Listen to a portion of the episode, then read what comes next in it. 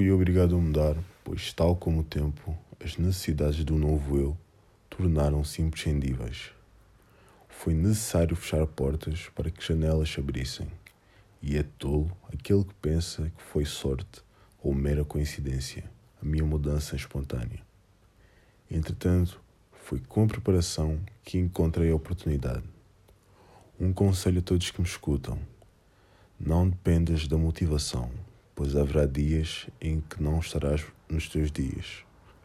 Faz porque deves, não porque queres. Prioriza resultados e não o que fugaz.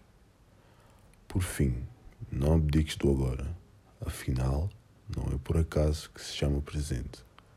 E lembra-te que não há problema em falhar. Afinal, a falha é a prova de que tentaste.